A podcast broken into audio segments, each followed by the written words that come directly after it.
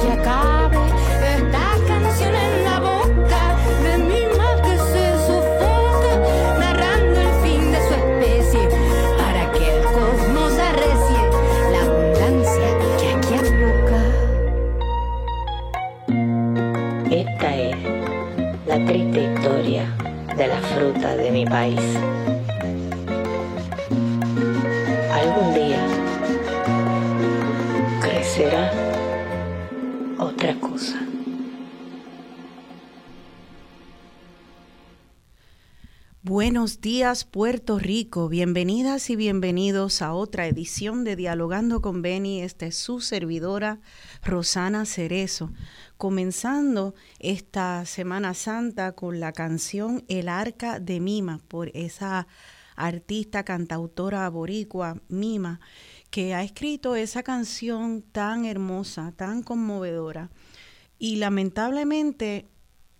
Eh, tan o sea, hablando de nuestro presente y lo que parece será nuestro futuro, de haber heredado esta tierra con una abundancia impresionante y hermosa de flora, fauna, frutas, vegetales, nativos, y cada vez nosotros ser eh, personas que consumimos más y más y más lo que producen afuera con el paladar de afuera.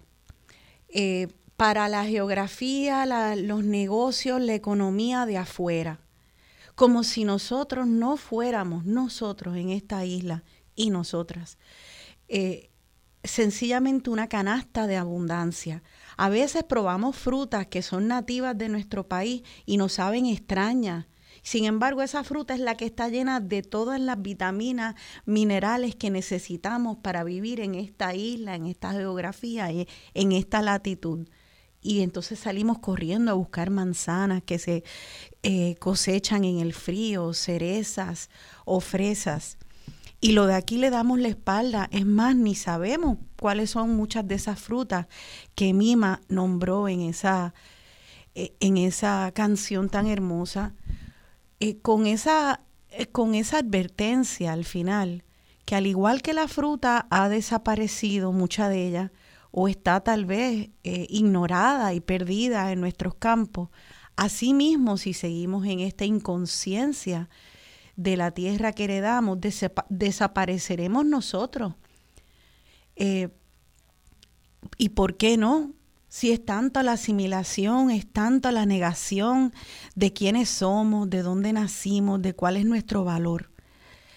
Eh, antes de arrancar con el programa de hoy, que va a ser dedicado a la agricultura, va a ser dedicado a, al tema de seguridad y soberanía alimentaria, y para ello he invitado a tres campeonas, eh, campeones de la agroecología en Puerto Rico. Eh, la primera es Ana Elisa Pérez Quintero, agricultora agroecológica y codirectora de Colmenas y Marrona. Luego está Ian Pagan Roy, que ya es colaborador de este programa recurrente. Él es agricultor agroecológico también desde niño, practica la agricultura y tiene maestría en restauración de suelos y agricultura sustentable. También fundó y dirige el proyecto El Josco Bravo. Y Nelson Álvarez Febles, él es ecólogo social, también es abogado eh, y como ecólogo social se ha especializado en agroecología, es autor de varios libros y hablaremos de eso en un momento. Vamos a hacer este programa eh, todo por audio para aquellas personas que lo ven por Facebook Live, lo van a poder sintonizar, pero no van a ver nuestras imágenes porque nuestros compañeros están en el monte, ahí es muy difícil tener señal.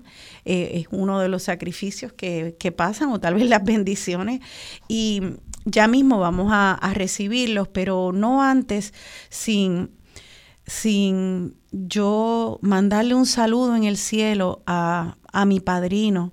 Mi padrino, que mi mamá y mi papá lo escogieron como padrino mío, era el juez Gerardo Carlos, que también ha colaborado en este programa, en muchos programas de Puerto Rico, escribía columnas en sus últimos años y muchos lo recordarán como esa voz clara, articulada, erudita sobre los temas de la quiebra de Puerto Rico, la economía de Puerto Rico y, todo ese intríngulis de la Junta de Control Fiscal, el caso que se está viendo eh, en la Corte Federal.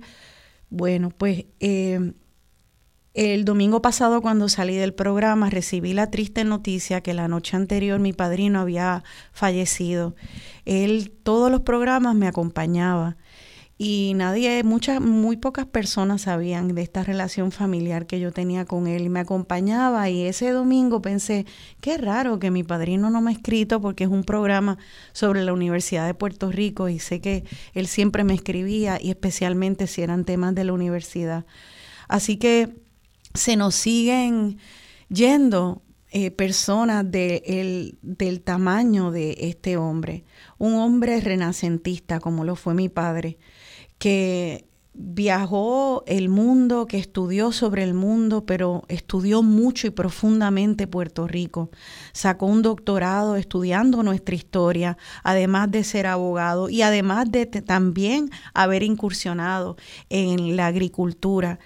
Eh, estos hombres eh, nos dejan la conciencia emplazada de, de, que hagamos lo propio, de que seamos ciudadanos del mundo y ciudadanos de este país y que ocupemos el espacio eh, que hemos heredado con orgullo, manteniéndolo y se mantiene y se valora aprendiendo de él. Así que a mi padrino un gran abrazo eterno y gracias por siempre acompañarme en este programa. Eh, que en paz descanse Gerardo Carlos. De Cabo Rojo, de hecho, tanto mi papá como él del oeste. Bueno, pues eh, vamos a arrancar con el programa.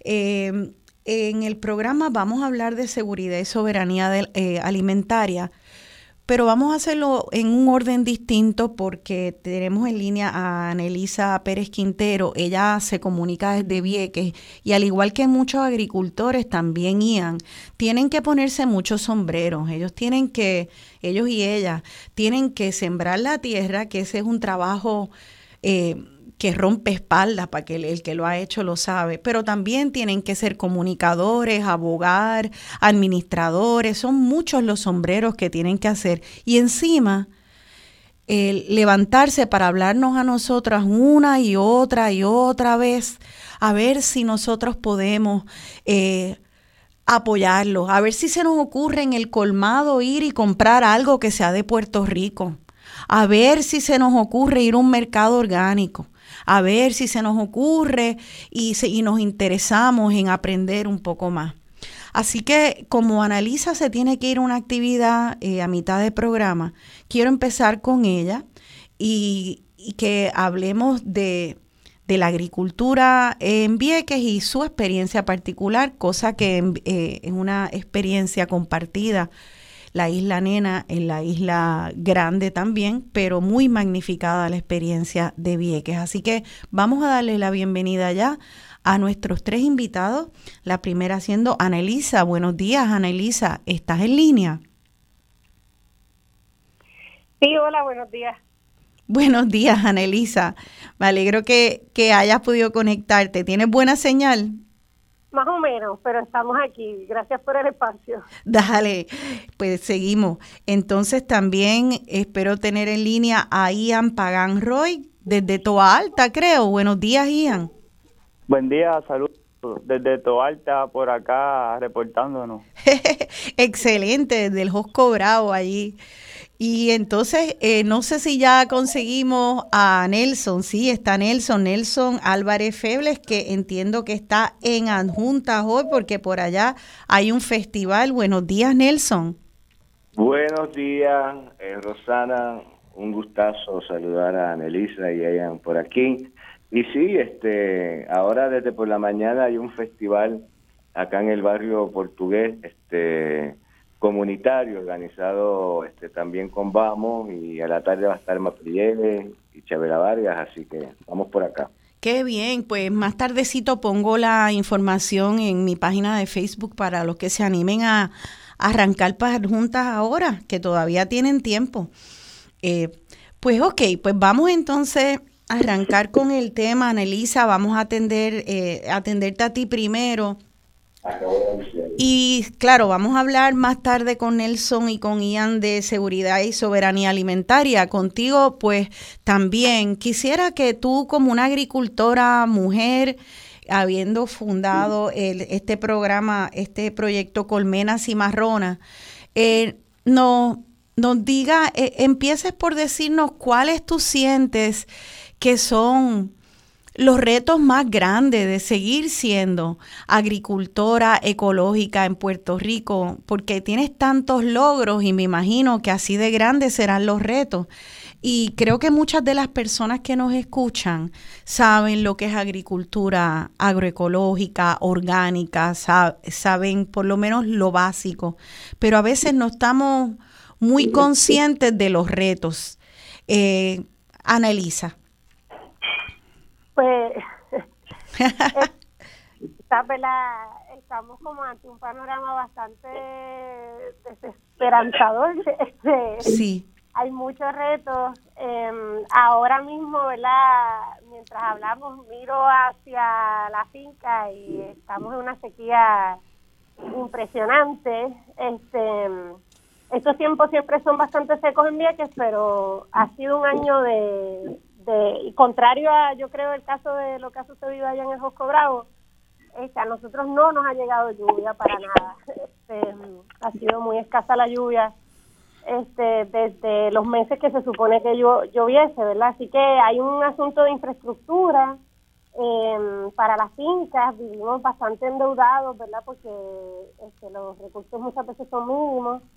Este, existe un asunto de falta quizás de, de voluntad política y de apoyo, ¿no? Al trabajo que se está haciendo. Este, y pues la, también estar aquí reinventándonos ante el cambio climático que es muy real, ¿verdad? Porque en los tiempos que se supone que lloviese acá, eh, no ha llovido nada. Así que pues tenemos que reinventar literal lo que estamos sembrando y cómo, eh, con, ¿verdad? Escasez de recursos, escasez de, de gente, este, escasez de, de capital. De... Este, con eso, ¿verdad? Te, se resume un poco, pero esos son algunos de los retos. Sí. Eh, son muchos porque es por todos lados, es la naturaleza por el cambio climático, luego haría falta una infraestructura, me imagino que de riego y, de otras y de, de, maquinaria, no sé, la, la, que usen en agroecología, también luego eso es caro, eh, se endeudan y, y todo esto en un contexto de un país que, que romantiza la agricultura, pero cuando llegue el momento no hay una política pública coherente. Quisiera que Ian Pagan entonces eh, nos diga, Ian, tú estás en otra geografía distinta a Anelisa. Eh, no sé si, tu, su, si tus, eh, tus retos son idénticos o son un poco diferentes. Pues mira, saludo. Saludo. sí, definitivamente hay unos asuntos climáticos que se han hecho eh, sumamente evidentes y críticos en los últimos años. Eh, en nuestro caso ha sido un poco exceso de lluvia en tiempos cuando no se esperan esas cantidades de lluvia, ¿verdad? Pero yo creo que hay un asunto sistémico a nivel de política pública de falta de apoyo generalizado a la, eh, hacia la agricultura. Muchas veces las personas preguntan que cuáles son los retos principales eh, para desarrollar la agroecología. Yo digo, bueno, son los mismos retos para desarrollar cualquier tipo de, agricultura. Obviamente la agroecología tiene unas particularidades que tal vez lo hacen un poquito más retante, eh, pero en general hay un desprecio generalizado por parte de la, institucionalidad del gobierno eh, hacia la agricultura.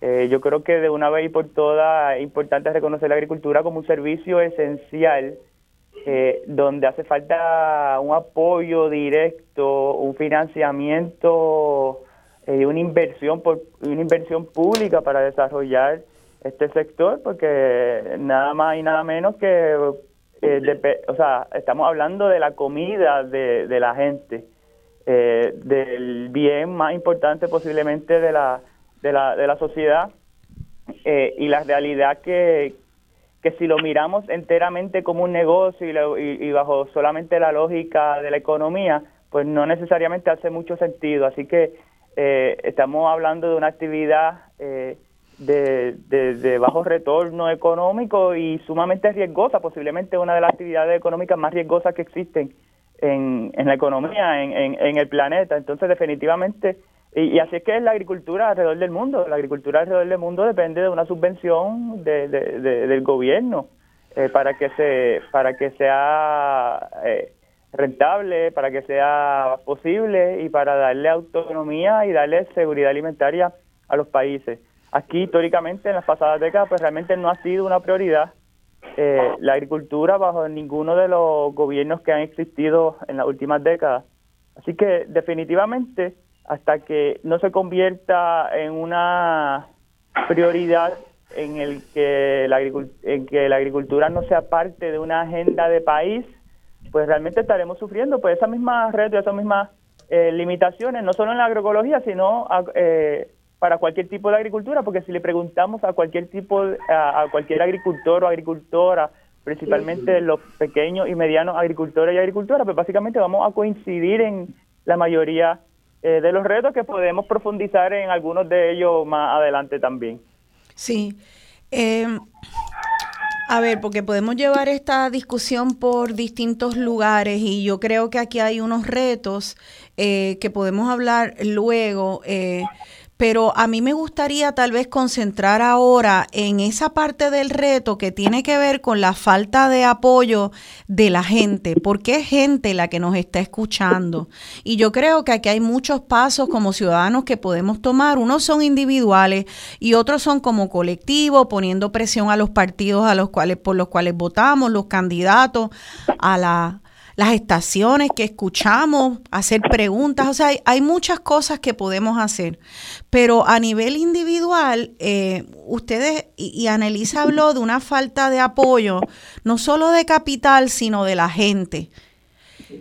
Ahora mismo hay mucha gente que nos escucha que simpatizan con la agroecología. Yo misma soy una persona que simpatizo pero no soy agricultora. Y me pregunto, ¿yo estaré dando todo el apoyo o yo estaré hablando mucho y tal vez llena de contradicciones y no apoyando como puedo apoyar? Entonces me gustaría que, que hablemos un poco de más allá de la idea romántica de qué bonito los nuevos íbaros y jíbaras Qué bonito la eh, este nuevo movimiento. Claro que es bonito, pero ¿cómo podemos nosotros que no estamos doblando el lomo apoyarlos ustedes para que esto sea un movimiento de país, no solamente de ustedes fajados allí con sequía o exceso de lluvia y deuda. Vamos a empezar por Anelisa. Anelisa, eh, eh, nosotras hablamos hace par de días y tú me dijiste muchas cosas que a mí me abrieron los ojos eh, de cómo cada persona desde su lugar podía en verdad apoyar a una agricultora como tú y yo no lo había pensado. ¿Por qué no hablamos un poco de eso? Eh, eh, Y ahorita también me preguntaste de los retos de la agricultora particularmente. Eh, me hace pensar en, en que también retos que se viven como agricultora en la finca son situaciones literales de, de violencia ¿verdad? Este, de género. Este, yo no quisiera ni como entrar en las situaciones que a mí me ocurren de manera bastante cotidiana, este, pero ser mujer en, en una finca y correr una finca es de por sí un reto. Entonces, este, cuando yo acudo en situaciones que hasta he tenido que acudir a la policía, pues me dicen que están eh, de almuerzo, que eso no le toca a la, a la policía estatal, sino a la municipal y pues ha sido mi comunidad, especialmente mi comunidad entre otras mujeres, la que la que nos ha sostenido, ¿no? Y la que sostiene el trabajo. Este, entonces piensen cómo constantemente lo, los, ¿verdad? los sistemas que vivimos nos fallan, o bueno, están hechos para fallarnos. Este, y cómo eh, de cierta manera pues esta comunidad nos, nos sostiene haciendo lo que sea que son buenos haciendo. Ahora mismo al lado mío yo tengo a Estrella Pérez, que es abogada, y ella pues nos ha ayudado un montón en pensar acuerdos de, de la finca, ¿verdad? Este, en pensar en cosas que yo sinceramente no tengo el tiempo ni para pensar ni, ni como, o sea, no están en el panorama, ¿verdad? Porque no está resolviendo cosas muy cotidianas. Entonces, tiene gente como Estrella que es muy solidaria y que está, ¿verdad? Este, metiendo mano de otras maneras es fundamental, pero por otro lado también es eh, muy peligroso que mucha gente nos quiera apoyar, pero no tienen idea de lo que se, cómo se bate el cobre aquí, ¿verdad? Entonces quieren apoyar, pero desde a su manera. es fundamental poder escucharnos, este, poder escuchar las necesidades reales que, que tenemos aquí desde la trinchera, ¿no? Desde la zanja, literal. Este, y, y poder contar con la gente desde donde ellos son buenos, ¿verdad? Partiendo también Pues vamos, vamos a analizar, a, a, pausar un momento, porque ya en lo que me has dicho, has nombrado dos profesiones, dos profesiones que tal vez no se sienten que puedan apoyar mucho. Una sería, pues, eh, yo pensaría que si hay amenazas y problemas a las mujeres agricultoras, para hacer esta faena y que hay tantas y son tan importantes para la, agroecología y la agricultura en general, pues la primera figura que tú que yo pienso es un hasta un policía. eh, porque sería la primera persona con quien tienen contacto si tienen que hacer una querella. Tal vez un trabajador o una trabajadora social. Acabas de mencionar una abogada, eh, que me imagino que, que, hay montones de contratos y de asuntos eh, administrativos y legales que tienen que atender ustedes, ¿verdad? O sea, ¿cómo es que cómo es que la sensibilidad de cada una de esas profesiones puede ayudarte a ti como agricultora? Sí, o sea, ¿verdad? Entra un poco en... Hay, hay una falta de sensibilidad muchas veces, por ejemplo, de... O sea, hay mucha gente muy enajenada de las realidades que, que se viven. Este, entonces yo, en nuestro caso, pues nosotros decidimos organizarnos como, como organización, ¿verdad? Como la Colmena Cimarrona por, tratar de crear una comunidad que sostenga este trabajo, porque la realidad es que uno está muy solo este y es como medio de, loco. Este, entonces, pues, poder tener gente que sí hemos pensado mucho en el asunto de psicólogos sociales comunitarios, trabajadores sociales, ¿verdad?, que apoyen la labor, pero definitivamente hay mucho trabajo que hay que hacer a nivel ¿verdad? comunitario y que no necesariamente lo podemos hacer nosotros los agricultores porque estamos este trabajando con mil otras cosas, ¿verdad? Entonces, este es como tratar de, ver cómo unimos fuerzas sin quemarnos más de lo que ya estamos, ¿verdad? Porque la realidad es que estamos todos bien quemados, eh, sobrecargados, entonces es como una carga adicional, ¿verdad? Allá lo que uno está enfrentando. Entonces, claro. es de todo como a nivel sistémico, o sea, no se sostiene este trabajo. Entonces tampoco vamos a delegarlo completamente a las organizaciones y las comunidades porque también es demasiada labor que recae en los hombros de gente que ya está sobrecargada. Este, entonces, pues, ¿verdad? Es de nuevo quizás un llamado a cómo a nivel del gobierno y a nivel ¿verdad? Este, eh, también a nivel de todas nuestras áreas, o sea, todas la, de cómo el país sostiene la, la, ¿verdad? la agricultura y un proyecto realmente de país. Claro. Este, creo que todos los servidores públicos en este país están drenados, incluyéndonos a nosotros, ¿verdad? Como agricultores, pero este, pensando también en todos los servidores públicos, este, maestros, eh, bomberos, todo el mundo está este, pasando las de Caín. Entonces, ¿cómo ¿verdad? logramos eh, sostener este trabajo, que, va, que es un trabajo fundamental en, en, sostener el país como tal, ¿no? Este, que es el de alimentarnos. Eh, Claro que... No, tengo como una respuesta muy clara, pero definitivamente hay un asunto en cómo podemos este, lograr a llegar más gente que desde su trinchera y desde su manera, pero tratando de tener esa sensibilidad con el trabajo que es real, de encontrarnos en la finca. Este, no necesariamente vamos a tener una reunión el Banco Popular y nadie se, como y nadie se mueve quieren que la agricultora vaya a cada lugar que le que, que, que ofrece apoyo. O sea a mí me parece que esto trata de, de un país que o sea mi mamá mi mamá nació en los 40 y cuando mi mamá nació en este país ella como una niñita chiquita casi todo su plato venía de lo que se cultivaba en este país, desde el dulce, la vianda, este, todos los vegetales, la gran mayoría de ese plato de esa niña que se llamaba Carmen Consuelo, que era mi mamá, se cultivaba aquí. Luego ya cuando yo nazco y mucho más ahora cuando mi hija nació, ya nosotros estamos importando todo de fuera. Y entonces de repente hay guerra en Ucrania y el titular el domingo pasado cuando salgo de la estación, hay gente otra vez, escasez en las góndolas. Eh, me encontré con Ian al salir del programa en el mercado orgánico, le enseñé el titular y le dije, Ian, ¿cómo tú reaccionas a esto?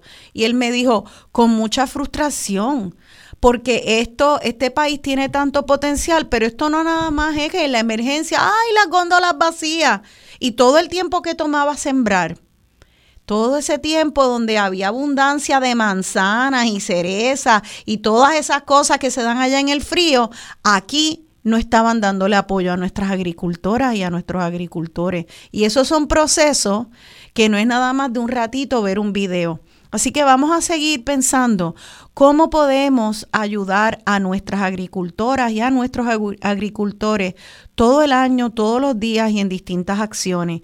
Quédense con nosotros, estamos hablando de agricultura en Puerto Rico, no de barcos que nos traen nuestra comida. Eh, seguimos aquí con nuestros jíbaros boricuas.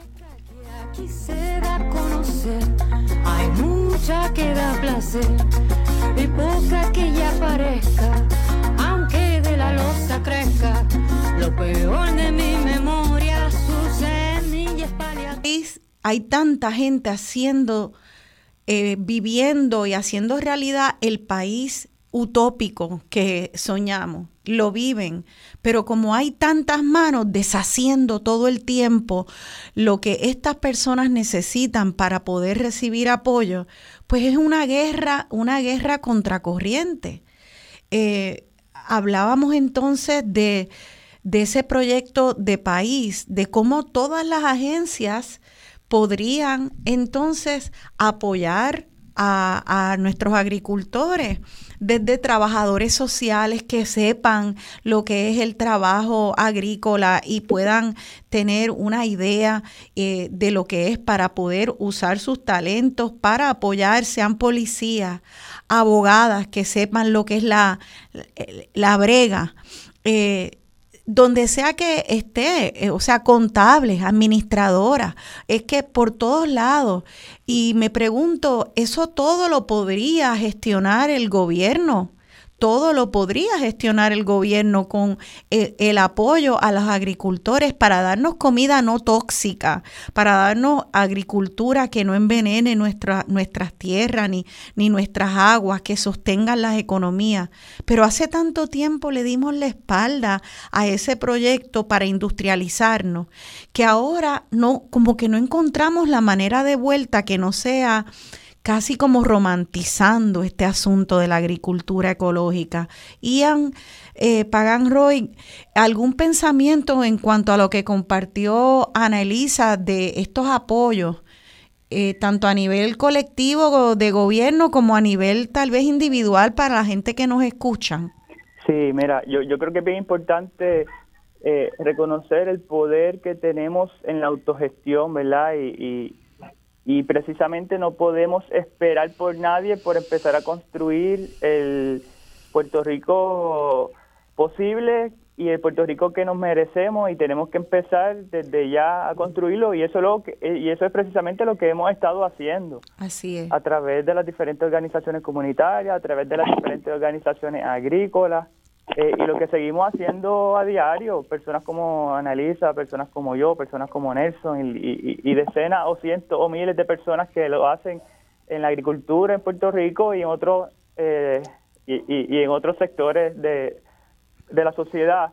Eh, pero también yo creo que es igualmente importante no olvidarnos y de, de exigirle al gobierno que cumpla su deber ministerial porque no solamente lo puede hacer, es que lo tiene que hacer porque es su deber, están creados para eso, es para administrar los recursos del pueblo y, y, no se nos puede olvidar tampoco que ellos son los que manejan nuestros recursos, nuestro dinero, nuestras tierras, por lo tanto son ellos los que tienen la responsabilidad de, de, diseñar y, ejecutar un plan agrícola eh, para el país. Mientras eso sucede, sin dejar de exigir lo que tiene que hacer el gobierno, pues tenemos que hacer nuestra parte de autogestión. Pero no podemos echarnos al país en nuestra espalda, porque no es nuestro nuestra responsabilidad, es la responsabilidad del gobierno, es el deber ministerial eh, del gobierno. Eh, y definitivamente hay muchas cosas que podemos hacer y yo creo que a nivel de autogestión lo, la forma más poderosa que podemos aportar al desarrollo agrícola del país es producir comida, producir alguna porción de, de, nuestra comida. Eh, es increíble también y algunas veces subestimamos el potencial que tienen nuestros espacios, nuestros patios, nuestros balcones, nuestras terrazas para producir un porcentaje importante de la comida que, que consumimos. Y para poner un ejemplo nada más, ¿verdad? Y, vinculado a, este escenario de guerra que estamos lamentablemente viviendo con la guerra en Ucrania.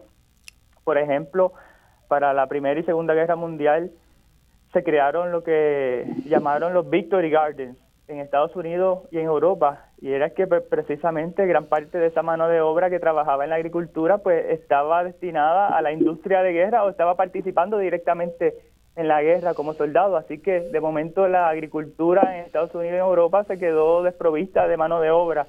Así que hubo una campaña sistémica en estos países para promover la agricultura casera, los huertos caseros, los huertos comunitarios, desarrollaron literatura, desarrollaron campañas, desarrollaron manuales, tutoriales de cómo sembrar, distribuyeron semillas, fertilizantes, y durante este periodo se llegó a producir hasta un 40% de los vegetales del país, en Estados, específicamente en Estados Unidos, por ejemplo, un 40% de los vegetales se llegó a producir en los Victory Gardens, o sea, en huertos caseros que eran manejados principalmente por, por las mujeres, los ancianos y los niños que no estaban participando en, en la guerra. Así que el poder que tenemos en la autogestión comunitaria en nuestras manos como una labor familiar, en una agricultura doméstica, pues es, grande.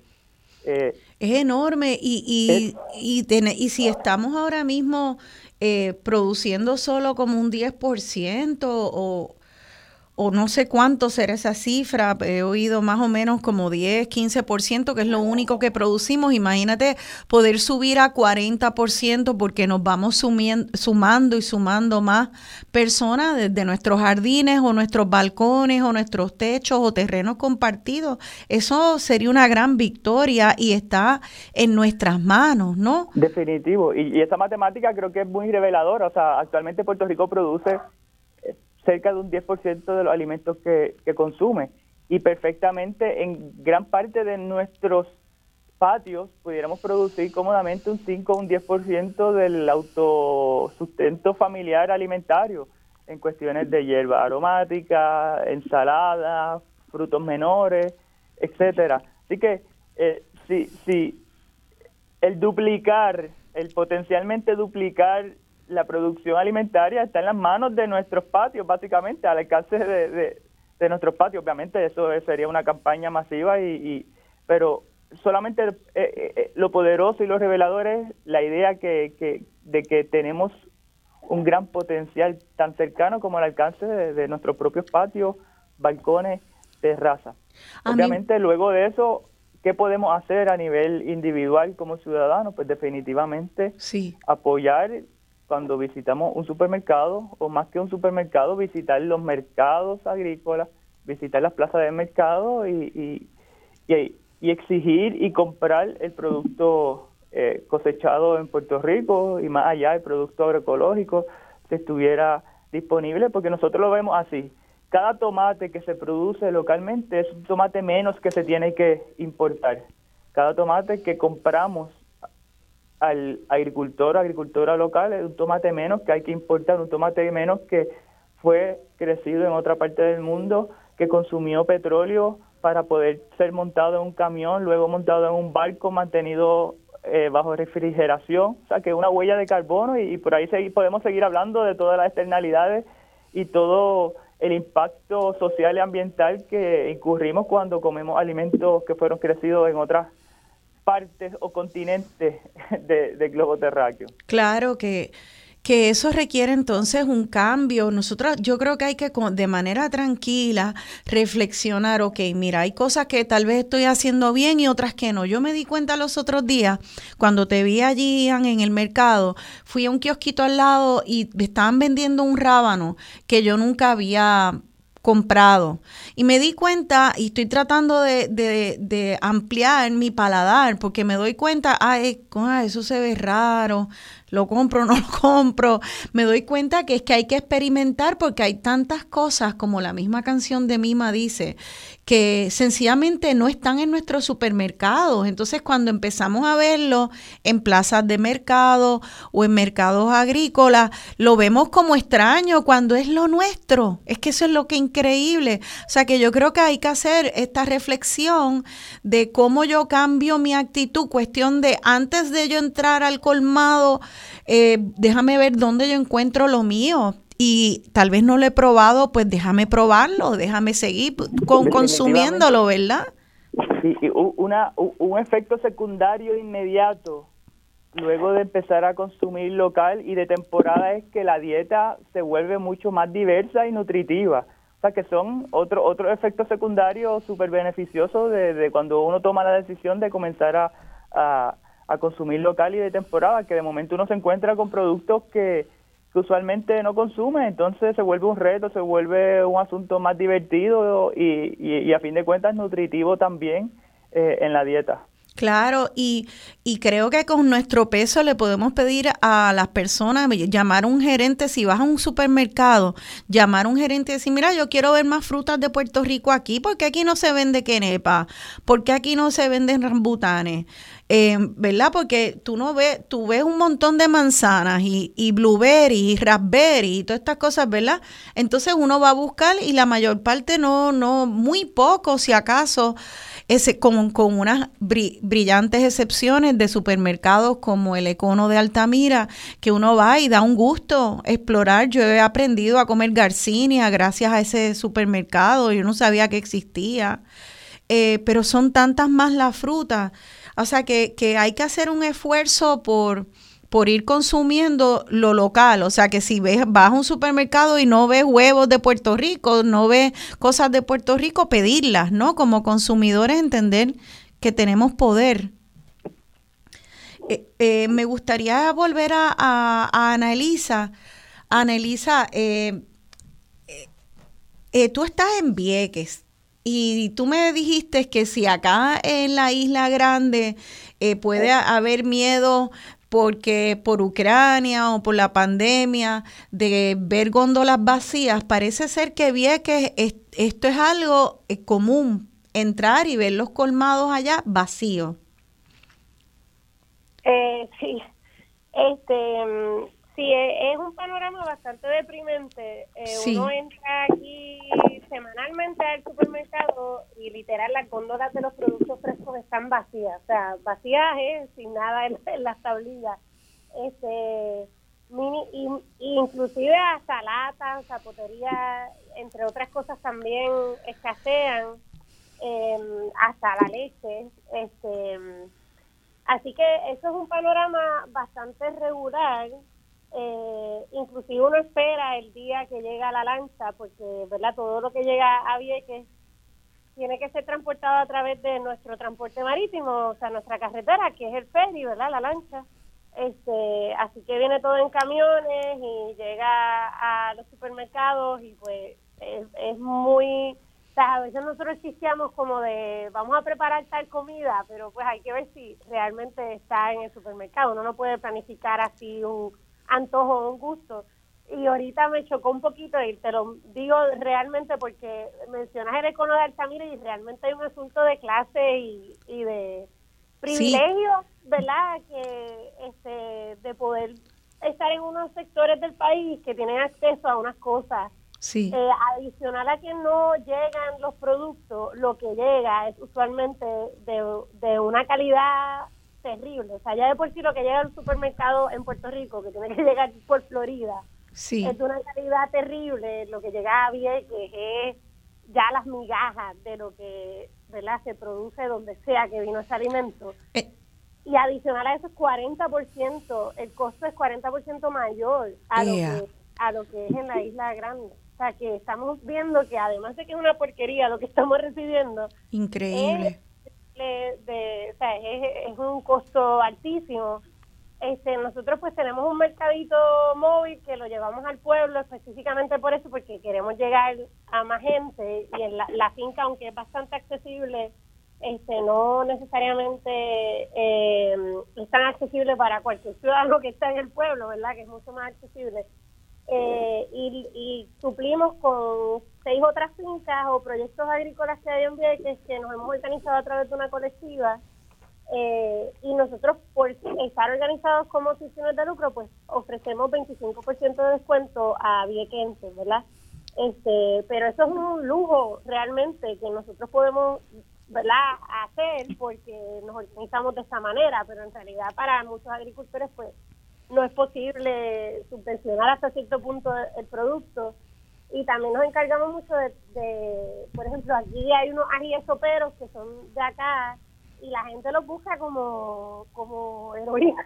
No quiero usar esa, ¿verdad? Esa, esa analogía, pero se busca como si fuera, ¿verdad? Como pan caliente, vamos a mejor. Ajá. La gente busca el producto fresco porque como hay tan poquito producto, todo el producto se va y rapidísimo porque no hay, no hay nada. O sea, tú llegas al supermercado y no hay viandas, no hay ni ajíes, no hay este... es, bastante tétrico. Sí, entonces ustedes en Colmena Cimarrona están están educando a la gente sobre la importancia de que las personas también aprovechen sus patios allá en Vieques, también en Culebra, del poder que cada ciudadana y ciudadano tiene de, de, tener ese producto fresco, más allá de que se lo compren a ustedes, de que ustedes hagan, pidan, este, eh, ¿verdad? Como fundación sin fines de lucro, eh, alleguen fondos para poder subvencionar y darle descuentos a las personas locales. Pero más allá de lo que ustedes puedan proveer, ustedes también eh, eh, ¿cómo, ¿cómo, hacen para, para que poder regar la palabra de que esto en realidad es un poder que todos tenemos que en un tiesto, una jardinera y tierra? Están, esta parte educativa. Sí, este, de nuevo yo quisiera, eh, lo que ella mencionó ahorita, yo creo que es fundamental, que también hay un deber, eh, ¿verdad?, eh, político, de nuevo, que hay una carga muy grande que verdad que llevamos eh, y no nos toca a nosotros yo siento verdad llevar todas las cargas del país.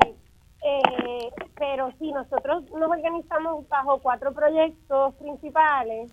Eh, uno se llama La Semillera, que es esta finca donde estamos aquí, que son 20 cuerdas que le arrendamos a Administración de Terreno. En Vieques no existe esta autoridad de tierra, existe Administración de Terreno, y esto es una finca que es para nuestra comunidad, ¿verdad? O sea, que Aquí recibimos muchas personas, damos cursos y talleres, este, recibimos escuelas y programas de jóvenes, este, y, y, a la misma vez pues tratamos de que la gente tenga recursos mínimos para sembrar, porque de nuevo vivimos un país que ya de por sí está en constante crisis, entonces para la gente, la gente se vuelve un monstruo hasta a veces para poder sembrar este en pailas o en las cosas que tenemos disponibles. Entonces, que la gente pueda verlo, ¿verdad?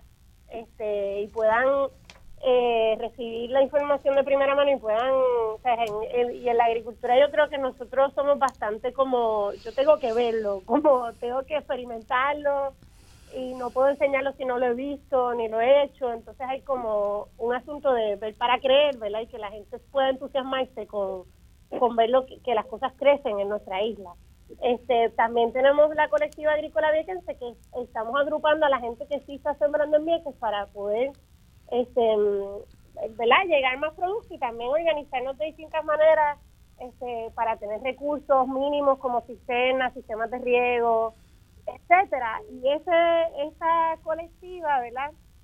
Este, también pues hacemos trabajo de educación, nos, nos apoyamos mutuamente para recibir también talleres y recursos entre los mismos que ya estamos sembrando. Qué bien. Este, y entonces la zambumbia y el panal son los otros dos proyectos. La zambumbia es ese mercadito que, que nos ponemos ¿verdad? en la plaza eh, dos, dos veces al mes y de, a través de ese mercado también hay un proceso de educación constante y el panel finalmente, que es el, el proyecto realmente que trabajamos que más hacia la justicia social y hacia la salud, porque en Vieques también pues no tenemos un hospital, este no tenemos eh, un, realmente una sala de emergencia, eh, así que literal la gente se está, mucha gente se muere por no recibir recursos, o sea, poder llegar a la isla grande a asuntos mínimos de, salud y de emergencia. Este, es increíble. La gente está muy clara de la necesidad. O sea, cuando claro. con los jóvenes y les hablamos de pues cuántas personas en su familia tienen hipertensión, tienen este diabetes y cuántas, ¿verdad? Cómo en tu familia, tú tienes acceso en tu familia realmente a comida que es crecida localmente, y de calidad, ¿verdad? Y los, los nenes ya rápido atan todos los problemas de salud con, con lo que es la producción agrícola y atan también el asunto de la transportación marítima, el asunto de que no tenemos este comida, ¿verdad?, crecida localmente. O sea, que, que yo creo que aquí la gente está muy consciente, este, pero es más un asunto de cómo llevamos esa conciencia a la acción, ¿verdad? Y a poder entonces sentirnos capaces y sentirnos en el poder de poder producir nuestros alimentos, que es un poder increíble, ¿verdad? O sea, que, que, la gente pueda realmente sentirse con la capacidad y la... la sentirse con... Claro. Este, eh, sí, capaz de poder producir. Claro, y, y entonces analiza, sé que te tienes que ir ahorita, ¿hay algún alguna página, un teléfono donde si alguien quiere dar mandar un donativo o informarse para, para apoyarlos ustedes, tal vez yendo allá, sirviendo de voluntarios, si es que aceptan voluntarios o participando, matriculándose de algún taller, ¿a dónde podemos referirlo? Se este, pueden entrar a colmenacimarrona.org. Y ahí pues encuentran todo. Ok, ¿y en Facebook y o Instagram tienen alguna página? Sí, también en Facebook e Instagram bajo el mismo nombre. Colmena Cimarrona. Eh, tú, tú, has, tú, has, mencionado eh, eh, como una cadena, yo diría que es una cadena, es como ver si podemos visualizar esa, esa imagen de del dominó que empieza uno, que se cae y pa, pa, pa, pa, pa, van cayendo un montón de otros, ¿verdad? Entonces, fíjate, ese primer dominó empieza con el bocado que nos echamos a la boca. Yo recuerdo eh, después de María que no había productos frescos. Eh, y lo que yo conseguía era como salchichas y pan y, y, cosas así.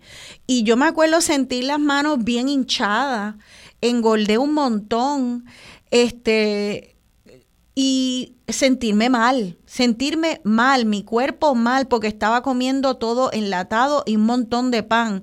Y eso, ese es el, e, ese es el comienzo, ese bocado que nos echamos. Entonces, como tú dijiste, que hay una cuestión de clase. Eh, pero no tiene por qué haber una cuestión de clase, porque si tenemos semillas, si podemos cortar una papa donde está creciendo una batata, una piña y donde está creciendo el brote de esa fruta o de ese vegetal, sembrarlo otra vez y nos da de vuelta más. Es cuestión de empoderarnos a la, a la abundancia eh, que ya tenemos, ¿verdad? Y que con lo que pasa es que estamos como separados de nuestro conocimiento que tenían nuestras abuelas y nuestros abuelos. Es cuestión de rescatarlo y darnos cuenta que hay abundancia y que esto no tenemos que ir a gastar tanto un colmado y más ahora con la inflación. Pero hay que prepararse, ¿verdad? Hay, hay que organizarse, ¿verdad, Analisa? Y para eso, pues, con tiempo para poder cosechar, ¿no? Eh, tú quisieras decir unas últimas palabras. Sé que tú te tienes que ir ahora para ponerte otro sombrero eh, de, de, organización. Un último llamado a la gente que quieren apoyar, que tienen el corazón en un buen lugar. ¿Cómo ese sentimiento se convierte en acción de apoyo y de eh, progreso? Este yo soy terrible siempre con esto de las últimas palabras, pero...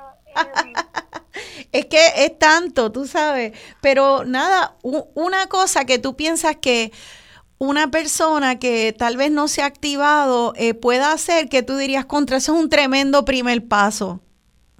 Pues quizás realmente eh, conectar con la gente que está haciendo proyectos este, y conectar con esos proyectos, apoyarlos este, financieramente si pueden, este, apoyarlos eh, de distintas maneras. Hay mucha necesidad en el trabajo que se está haciendo.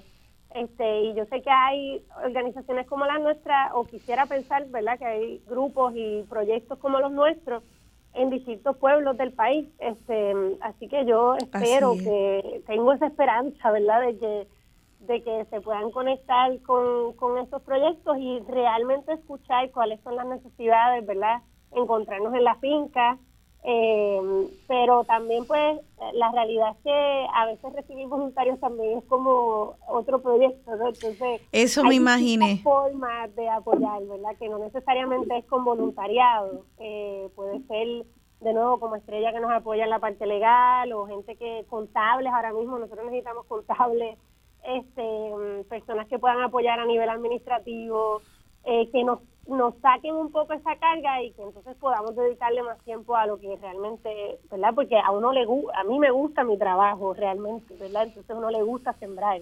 Este, así que podernos dedicar a eso es un privilegio. claro y lo, lo queremos hacer con, ¿verdad? Poder tener el tiempo para hacerlo, porque a veces son tantos los, los retos precisamente que nos, nos quitan de lo que verdaderamente nos apasiona y eso le, le, pasa a muchas personas también, a los maestros lo vemos constantemente, esa frustración de literal no poder enseñar por tener que estar entre tanto papeleo este, y tanta burocracia. Claro. Después esa burocracia pues nos limita, ¿no? Así que cómo lograr que precisamente poder ser apoyados de otras maneras.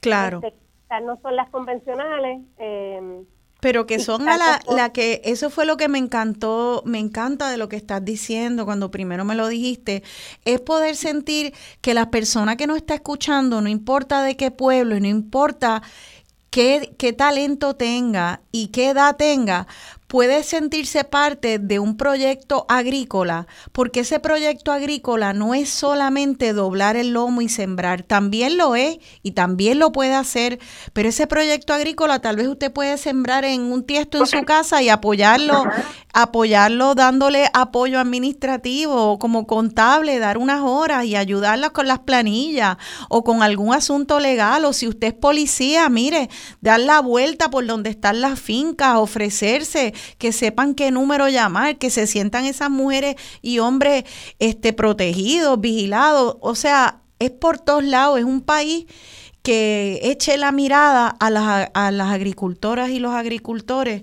que nos están alimentando. Así que gracias por abrirme los ojos y abrirnos los ojos a eso, Anelisa.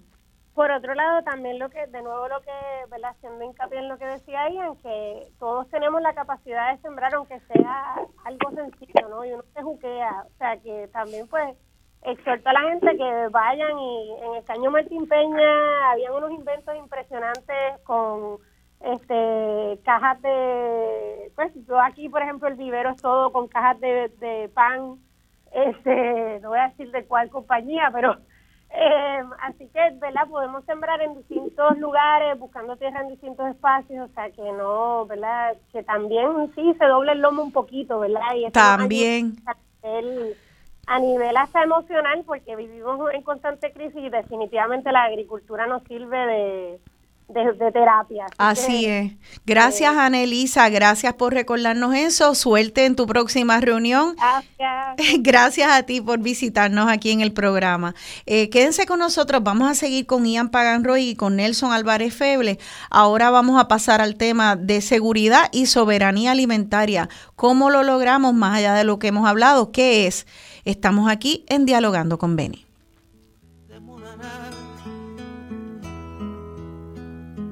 Por más que quise bendecirme y más purificar. De seguridad alimentaria. ¿Y qué significa eso? Eh, en contraste también con soberanía alimentaria. Una cosa es seguridad y otra es soberanía. Creo que las necesitamos las dos. Esa canción son de, son de la canela de Pedro Luis Ferrer, un cantautor cubano que escribe mucho sobre comida y tiene músicas con son sabroso. Ese es sobre la canela, el son de la canela. Bueno, este creo que todavía debemos de tener a Nelson Álvarez Febles en línea. Buenos días, Nelson. ¿Estás ahí? Sí, Rosana, estoy aquí. Estoy disfrutando mucho escuchando a estos dos jóvenes maestros de la agroecología.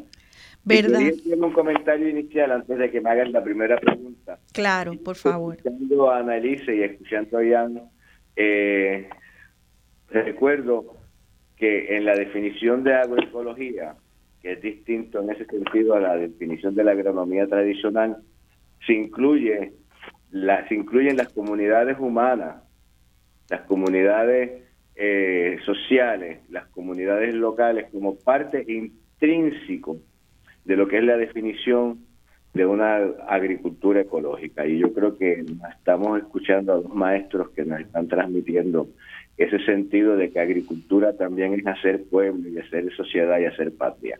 Ahora sí puedes preguntarme, dime. pues sí, precisamente era comentar eh, contigo esa parte humana, porque escucho tanto en Ana Elisa como en Ian eh, tanta esperanza. Son dos personas, dos jóvenes boricuas, es que han entregado vida, alma, corazón, mente, inteligencia, preparación académica a nuestro país, a nuestra tierra. Eh, y entonces a la misma vez escuchar estos retos tan monumentales. Eh, pues me, me, hacen pensar contra, ellos no pueden estar hablando el lenguaje de la agroecología y nosotros el lenguaje de, de la destrucción, de la dependencia, de los tóxicos, eh, parecerían ser dos discursos paralelos en un mismo país, ¿verdad, Nelson? Como que... Eh, una, como puse la canción de Silvio, por esa razón, una mano haciendo y construyendo y otra, a veces casi sin quererlo, deshaciendo lo que hacen ese ejército de, agricultores con tanto amor y tanta sabiduría. Eh, ¿Eso es una exageración de mi parte, Nelson? Yo creo que te quedas corta y quiero aprovechar para decir que deberíamos quizás en un futuro hacer un programa escuchando esos testimonios tan desgarradores de las circunstancias que viven las hermanas y hermanos viequenses sobre eh, la despoblación y sustitución de población en Puerto Rico y que a veces adquiere características de genocidio cuando la gente se le priva de, de, de alimentación, se le priva de acceso a la salud, se le priva de educación este, y de otras necesidades básicas. Estoy de acuerdo. Dicho lo cual, no es una exageración y yo quiero sentar dos bases. Después hablamos de la diferencia entre seguridad y soberanía alimentaria, pero quiero sentar dos bases. ¿Cómo debe ser el sistema agroalimentario en Puerto Rico? Digo agroalimentario porque la agricultura empieza en, en, que la gente tenga tierra, que la gente la pueda sembrar, que la gente tenga las semillas, la producción de los alimentos, el procesamiento, la distribución y el consumo. Entonces tenemos que hablar de un sistema agroalimentario. Nosotros tenemos un sistema agroalimentario que está dirigido al agronegocio. Quiere decir que la idea principal de nuestro sistema de producción de alimentos es producirle ganancia a algunas personas o a algunas corporaciones. Nuestro sistema, y esto sería parte de la soberanía alimentaria en Puerto Rico, tiene que estar basado desde la perspectiva agroecológica en dos premisas. La primera es la agricultura puertorriqueña para alimentar en primera instancia a los puertorriqueños y las puertorriqueñas. Eso tiene que ser una meta de país. Nosotros hasta los años 50 producíamos dos terceras partes de los alimentos que se consumían en Puerto Rico y exportábamos. Café, tabaco, azúcar, quiere decir que se puede hacer. Eso es una importancia. Y la segunda es que nosotros aprendamos a sembrar con la naturaleza, no en contra de la naturaleza. La agricultura industrial transforma la naturaleza, meten una puerta, pelan la tierra, dejan el barrio colorado, la erosionan, la tiran en quebrada. Mientras que la agricultura agroecológica, la agricultura tradicional, y no quiero decir necesariamente solamente los huertos caseros y los, y los campesinos, era una agricultura que adaptaba la tecnología a la naturaleza. Con esas dos premisas empezamos a poder diseñar sistemas en Puerto Rico que sean sustentables en lo ecológico y seguridad alimentaria en lo, en lo social. Te, te pregunto, Nelson, porque he estado reflexionando sobre esto. O sea, por un lado, lo que dices es cierto. Sí, en los años 40 y 50 nosotros producíamos tanto de lo que comíamos, pero a la misma vez te pregunto, ¿eso, ¿esa producción era de ese tipo de agricultura violenta al planeta? Eh, ¿Era y violenta a los humanos? Porque me parece a mí que, que movernos hacia la agricultura agroecológica es un gran reto porque quizás no lo hemos hecho. eh, o por lo menos a nivel así de, de país y de política pública y empresarial, o sí lo hemos hecho antes? Mira, yo voy a usar una palabra que se llama recampesinización, o algo por el estilo, ¿no? Que es ese fenómeno porque se nos están llenando las fincas de jóvenes, hombres y mujeres, muchos que son universitarios o que han estudiado y se cansaron y dejaron la universidad y se van a trabajar el campo. Porque cuando nosotros, yo crecí en los años 60, 70, todo el lenguaje era que la agricultura es muy dura, que la agricultura no sirve, que nosotros no tenemos tecnología agrícola, que nuestra eh, tierra no produce. Era un lenguaje negativo. Y los padres, esos agricultores, no querían que sus hijos fueran agricultores, porque la agricultura puede ser muy fuerte, es físicamente muy fuerte y es muy irritante.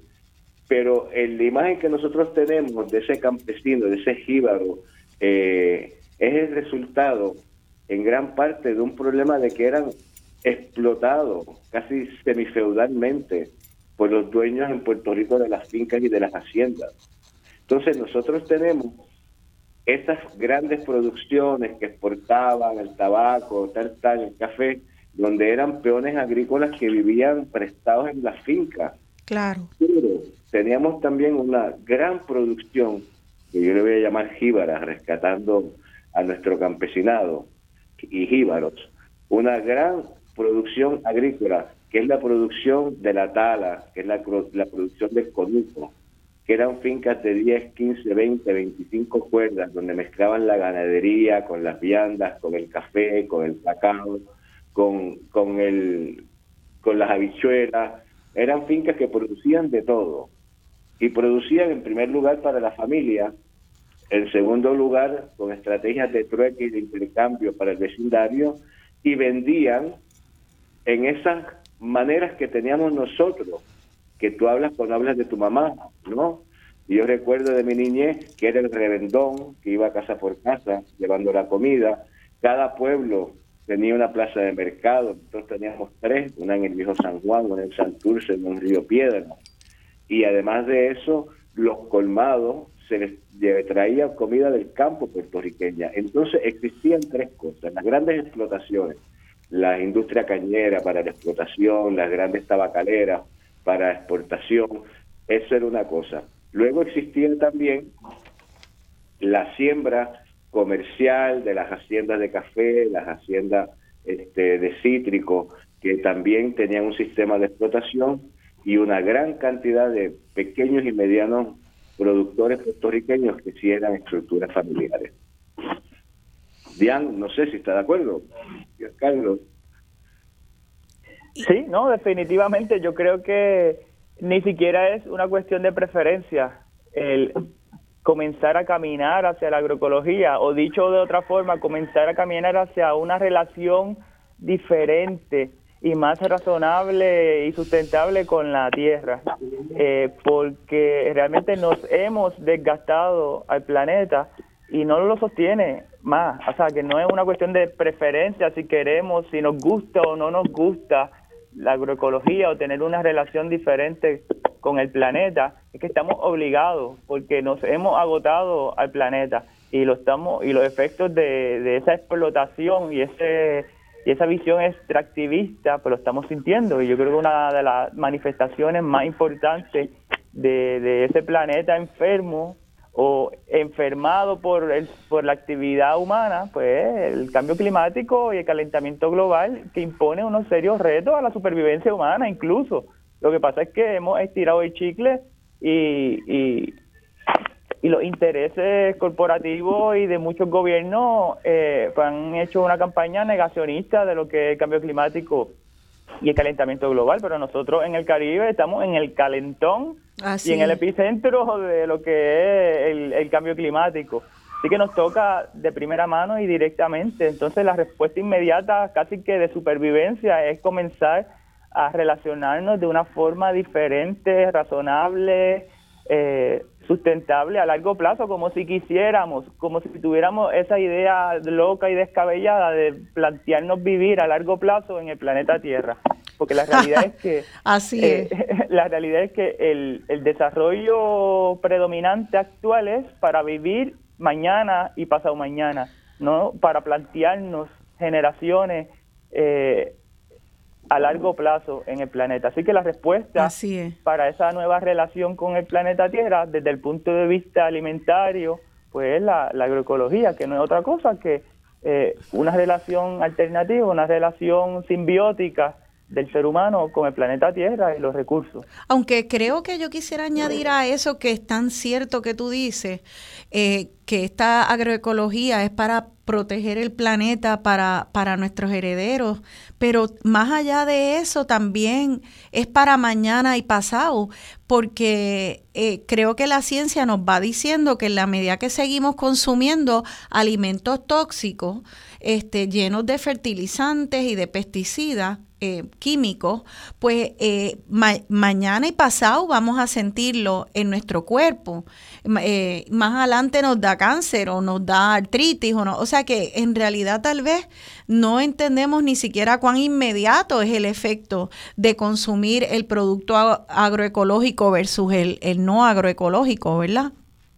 No, definitivamente nos trae unos beneficios inmediatos de abundancia, diversidad, salud, nutrición y una de las grandes virtudes de la agroecología pues definitivamente ese efecto a largo plazo, no solamente de conservar, sino la capacidad que tiene de restaurar eh, los recursos en general. Incluso hablamos de la capacidad que tiene la agroecología de enfriar el planeta porque eh, ciertamente gran parte de las prácticas que utilizamos en la agroecología se basan en, el secuestro de ese carbono eh, y de ese dióxido de carbono que está en la atmósfera de nuevo en el suelo. O sea que hay un proceso eh, literal de enfriamiento del planeta si, si logramos masificar la agroecología a, a, nivel global. O sea, si logramos globalizar el, el, el la revolución agroecológica a, través, a través del planeta y, y ciertamente es, un gran reto.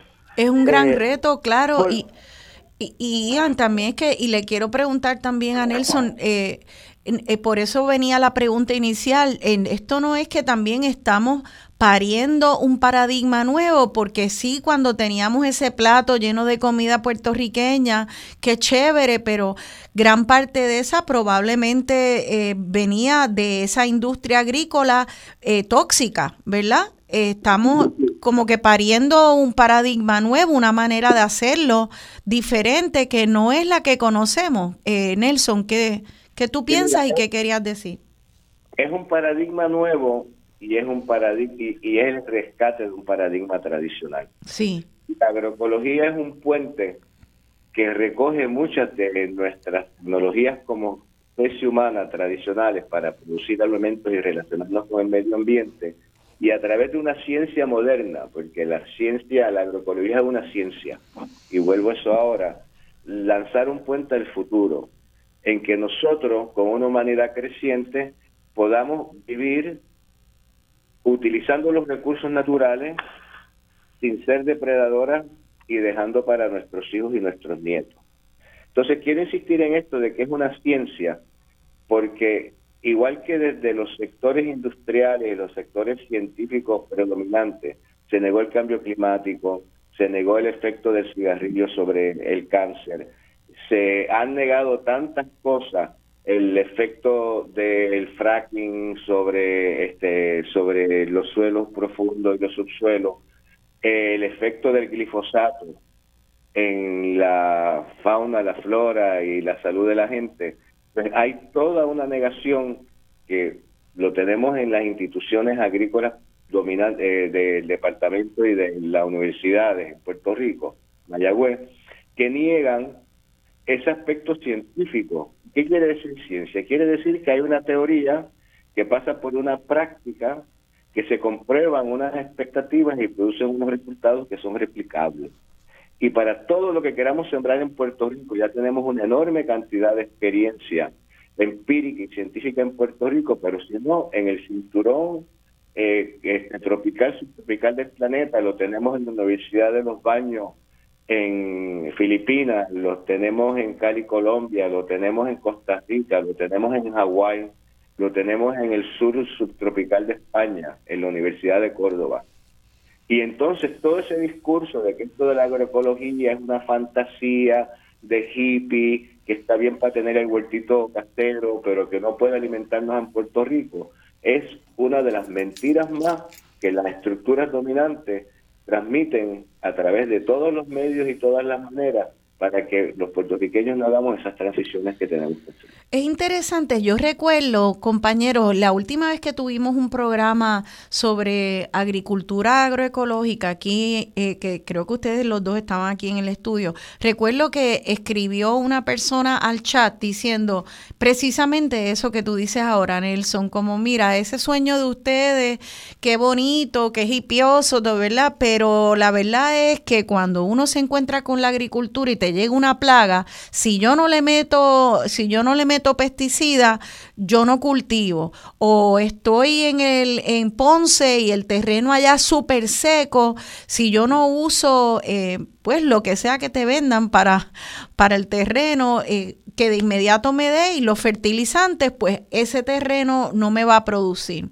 Recuerdo esos comentarios del programa pasado y ahora entro al chat y veo otro comentario de una asidua oyente que dice que ella, hasta María, estaba sembrando, cultivando y comiendo mucho de su, de su propio patio y ahora tiene una quereza y una mosca blanca que no sabe qué hacer con ella.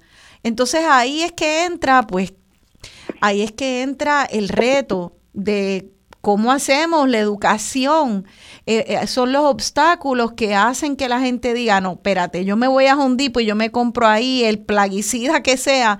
Eh, hay muy poco apoyo y muy poca cultura de esto. Ahí es que vemos, estamos pariendo algo nuevo porque bien bonito hasta que te encuentras con una plaga o hasta que te encuentras con una sequía.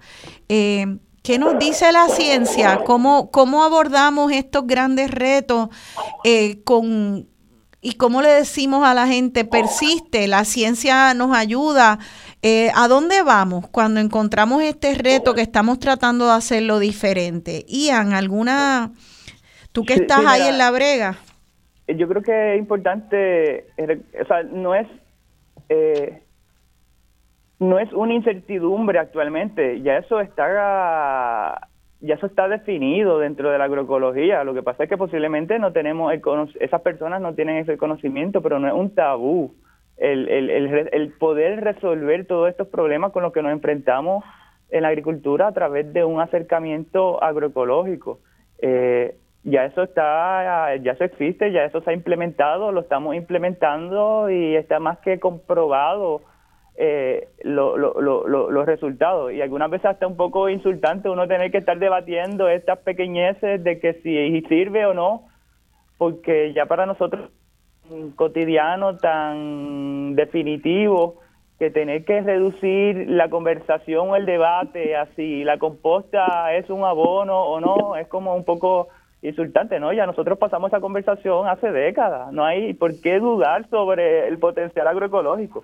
Nosotros, por ejemplo, en el Joco Bravo producimos más de 16 mil libras de comida anualmente y no compramos una onza de abono, no asperjamos eh, un mililitro de plaguicida sintético tóxico. Es plenamente usando eh, la, la, las prácticas y los productos agroecológicos. Así que, bueno, ¿Cómo, la gente, cómo, la gente puede llegar a, este conocimiento? Sí. Pues es un reto. Parte de nuestro parte de nuestra misión ha sido precisamente esa en el proyecto agroecológico El Josco Bravo. Nosotros posiblemente nuestra nosotros somos agricultores, sembramos comida, pero también sembramos nuevos agricultores y agricultoras nosotros llegamos al convencimiento que una de las primeras cosas que tenemos que hacer para alcanzar la soberanía alimentaria en Puerto Rico es eh, la creación o el desarrollo de un ejército de agricultores y agricultoras ecológicas y nos pusimos como prioridad o, objetivo prioritario ese, esa, ese, ese objetivo precisamente hace nueve años cuando fundamos la Escuela de Agroecología de los Bravo. Ya hoy en el 2022, a nueve años de haber comenzado, ya hemos graduado más de 600 eh, agricultores y agricultoras ecológicas. Wow. Este, ¿Por qué? Porque precisamente ha habido un espacio y un vacío institucional. Eh, y es importante reconocer eso. El año que viene vamos a celebrar los primeros 10 años de la Escuela de Agroecología del Josco Bravo y nuestra misión es haber formado los primeros mil agricultores y agricultoras ecológicas, que esos mil, todas las personas que se han graduado del Josco Bravo, han asumido un rol importante dentro de la soberanía alimentaria en Puerto Rico, ya sea como productores comerciales agroecológicos, ya sea como productores eh, caseros, familiares de autoconsumo, ya sea como educadores, como consumidores conscientes. Es un gran logro eh, hacer que una persona que no visitaba mercados agrícolas lo esté haciendo y esté involucrando a su comunidad, a su familia. Eh, tenemos cocineros y cocineras que se han graduado y han adoptado una actitud positiva y activista dentro de lo que es la agroecología, el consumo local y de temporada. Así que, como recapitulando un poco de lo que hablamos al principio, hay espacio para no solamente que haya más agricultores y agricultoras, hacen falta miles, pero también para que otros sectores, otros oficios, profesiones se involucren directamente. Por ejemplo, si pensamos en soberanía alimentaria, necesitamos una una facultad de ciencias agrícolas revitalizada y lo, y lo que ha sucedido en las últimas décadas, al igual que la Universidad de Puerto Rico en general, es un desmantelamiento de la facultad y los servicios que ofrece la Facultad de Ciencias Agrícolas, el recinto universitario de Utuado también con su departamento de, agricultura. Así es. Eh, el servicio de extensión agrícola, las estaciones experimentales agrícolas han sido desmanteladas, sus servicios limitados, por eso, por la reducción en el presupuesto.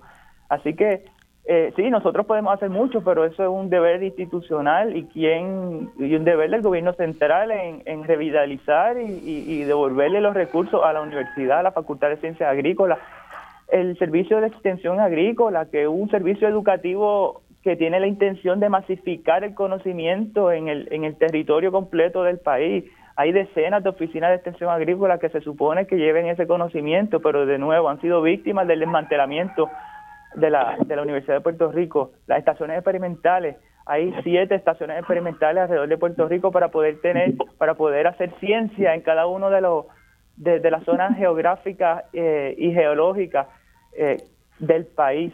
Eh, Corozal, Gurabo, Laja, Isabela, eh, Juana Díaz, Río Piedra, eh, adjuntas, pero igualmente han sido desmanteladas. La, el, el, el programa de agricultura de las escuelas públicas, pues, pudiéramos tener una población completa educada o sensibilizada al menos. Mira, tampoco es que pretendemos que todos los puertorriqueños y puertorriqueñas sean agricultores, claro. pero sí necesitamos que sean sensibles al trabajo de la tierra y de la agricultura. Eso lo pudiéramos lograr a través del, del programa de agricultura de las escuelas públicas, que igualmente ha sido, ha sido desmantelado. Si queremos tener una idea, podemos darle un vistazo al trabajo que ha hecho eh, Dalma Cartagena en, en, como maestra de agricultura en Orocovi como Stephanie Ocasio también, joven maestra agricultora en, en, en Imagínate eso replicado cientos o miles de veces en diferentes escuelas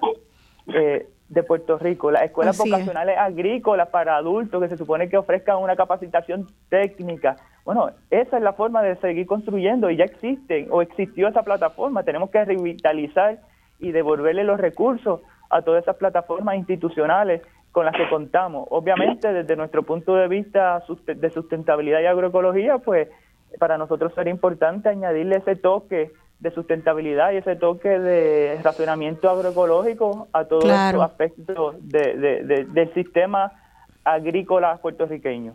Claro. Ian, nos tenemos que ir a la pausa. Antes de hacerlo, quisiera decirle a las personas y a la radio escucha que escribió sobre las plagas orgánicas, eh, las plagas y, no poder eh, tener un, no poder cosechar, entren a libro787.com eh, y busque, ahí se puede conseguir el libro El huerto casero, manual de agricultura orgánica de Nelson Álvarez Feble. Tenemos la mucho. Biblia, la Biblia. Esa es la Biblia. y, yo entiendo la frustración, pero a veces con una inversión de 15 dólares, 20 dólares, podemos comprar una Biblia, un libro nada más, o entrar al Internet y encontrar unas prácticas basadas en ciencia que nos va a ayudar eh, y a todos ustedes que piensan que no se puede hacer sin pesticidas ni fertilizantes químicos, se puede. El conocimiento está ahí, está bien accesible, gratis o a poco costo. Vamos para adelante que se puede. Eh, todavía tenemos eh, un segmento para hablar de este concepto, seguridad alimentaria versus soberanía alimentaria. Quédense con nosotros, seguimos aprendiendo aquí en Dialogando con Beni. De las espinas Santeguirón, canela en flor pupila. Sintoniza Radio Isla 1320 AM y o radioisla.tv. Sus amigos lo llamaban Charlie Charlie el musical, basado el proyecto El Josco Bravo allá en Toa Alta, que ha educado ya casi van para mil personas. Eso se dice fácil, pero es tremendo porque Ian y, el grupo eh, de allí del Josco Bravo, mujeres y hombres, están trabajando bien duro la tierra y encima también han creado como si fuera una universidad eh, de eh, agricultura sostenible, limpia, para no envenenar nuestros cuerpos, sino nutrirlos con pureza, con alimentos y también a nuestro, a nuestro planeta, bajarle la temperatura. O sea, eh, también allá en Vieques, Anelisa, con la colmena cimarrona, haciendo tantas cosas. Eh, Nelson, es que son son mujeres y hombres héroes de, de, esta, de, esta, de esta isla, Nelson, y, y tú eh, como uno de los grandes maestros, como dijo Ian, el que escribiste en la Biblia de, de agricultura orgánica en nuestro país. Eh, ¿qué, quieres agregar a lo que oíste a Ian decir? Que yo lo oigo a él y analiza y veo toda esa necesidad, todo lo que tienen que decir para que escuchemos y está tan cargado lo que Ian y Analisa dice que hay que desempacar y recibirlo y entender, porque también escuché eh, que la UPR también es agricultura, Dios mío, de ahí sale la ciencia, o sea que eh, son tantas cosas que tenemos que hacer y por dónde empezar entonces, Nelson, a entender y a accionar ese conocimiento. además de reconocer estos pioneros que, contrario a la imagen del agricultor, que es una persona esclavizada a la tierra, deciden dedicarse porque la agricultura ecológica es estimulante a nivel eh, de pensamiento, requiere inteligencia, tienen que ser este, expertos en el tiempo, expertos en los suelos, expertos en las semillas y tienen que ser líderes comunitarios. Yo quiero hacer ahora una mirada un poco más macro y plantear unas preocupaciones. Cuando hablamos de soberanía alimentaria, estamos hablando de no solamente tener alimentos en cantidad y calidad suficiente, que es la seguridad alimentaria, sino tener el control, el poder sobre aquellos factores que hacen que la agricultura sea posible. Y uno de los elementos bien, voy a mencionar dos elementos bien importantes. Uno es la naturaleza. Nosotros necesitamos tener suelos fértiles. Una pulgada de suelo fértil en la montaña, lo que se llama el mantillo, esto tarda de 100 a 300 años en formarse. Y el gobierno subvenciona para que se le meta una puerta y se lleve toda esa tierra y se bote para las quebradas. Así que nosotros, la biodiversidad, el problema muchas veces con las plagas es que queremos tener unos cultivos y tenemos que tener cultivos variados y diversificados, donde haya mucha flora y mucha fauna, porque en la naturaleza, según dice la ecología moderna, la diversidad de estabilidad. En la medida en que nosotros hacemos monocultivo, pues estamos trayendo el empobrecimiento del suelo, aumentamos el cambio climático y además reducimos nuestra capacidad productiva y aumentan las plagas y las enfermedades. Entonces quiero señalar un aspecto bien importante y es la cuestión del suelo agrícola. De la misma manera que estamos luchando, y yo me siento orgulloso como parte de este pueblo, de las luchas que estamos dando por nuestras costas y nuestras playas. Ayer los surfers nadaron desde la 8 hasta el Capitolio, bueno, una actividad muy emocionante. Yo quiero señalar que por ley en Puerto Rico se separó en el plan de uso de terreno una cuarta parte del territorio, una cuarta parte, 600 mil y pico de cuerdas para la agricultura. pero eso no quiere decir que esas cuerdas estén disponibles. Muchas de esas cuerdas están en manos privadas o muchas de esas cuerdas están en manos gubernamentales que están tratando de sembrar pues este placas solares donde no se deben sembrar placas solares que deben estar en los techos de las casas. Así que es importante que estemos alerta porque nuestra tierra agrícola una vez se pierde, una vez se le pasa una puerta para hacer un centro comercial, una carretera, ese terreno jamás volverá a ser agrícola. Así que es importante que estemos alerta. Hay que defender el territorio, defender la gente en el territorio y tenemos que tener en cuenta de que todo esto es, y termino, es un paradigma muy complejo. Entonces, cuando hablaste ahorita si era un cambio de paradigma, sí es un cambio de paradigma, pero es un paradigma sumamente este complejo. No complejo no quiere decir complicado, que hasta las Naciones Unidas vienen reconociendo que la agroecología es la única manera como vamos a científicamente lograr alimentar a la humanidad a la humanidad en el futuro. Así que además de tener seguridad, necesitamos tener soberanía, control sobre nuestros recursos.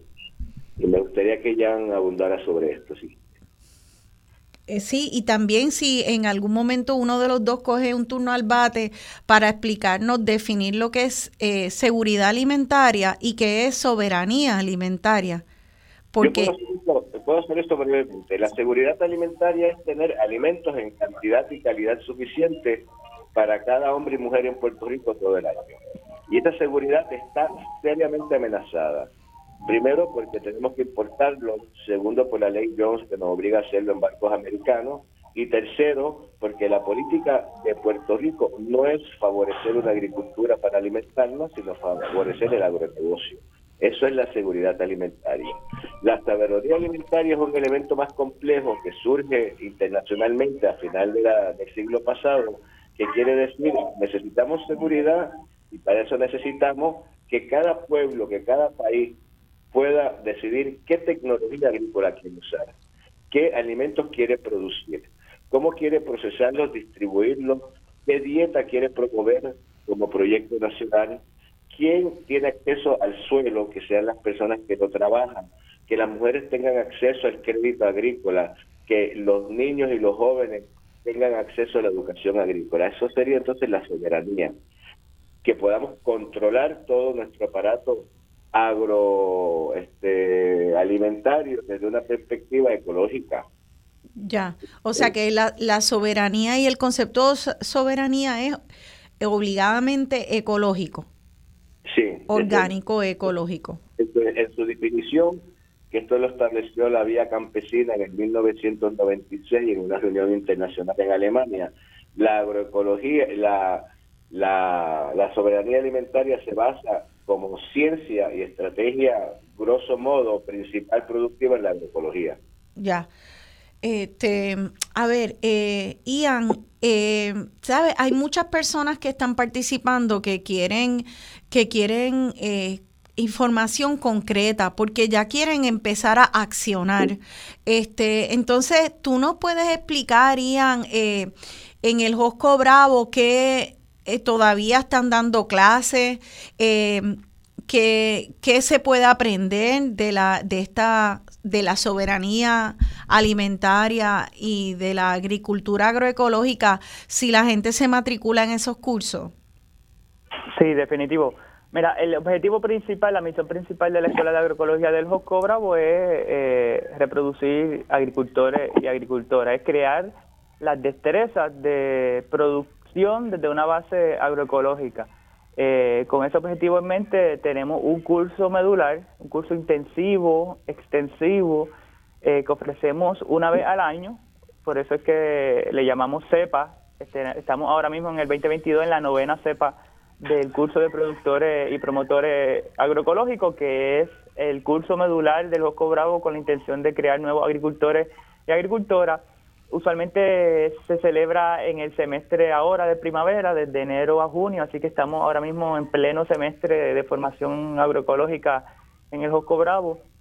Eh, con los años nos hemos ido extendiendo a través de todo el territorio nacional, comenzamos en Toalta, pero hemos ido sumando personas, organizaciones, fincas a este proceso de formación agroecológica. Ahora mismo hay siete secciones de la Escuela de Agroecología del Josco Bravo, o sea, son siete recintos de, la Escuela de Agroecología a, través de todo el territorio. Básicamente cubrimos casi todos los puntos cardinales. Estamos en Toalta, Toabaja, Gurabo, Mayagüez, Ponce, Calley y Manatí, que en donde simultáneamente se ofrece el mismo proceso de formación a través de pues del año, a través del semestre. Y, eso es una de las grandes fortalezas que hemos identificado, que hemos, que hemos ido desarrollando, que es identificar esos proyectos, esas personas con, con, con, el, con la trayectoria, la formación, el conocimiento, para sumarlo a este proceso de formación.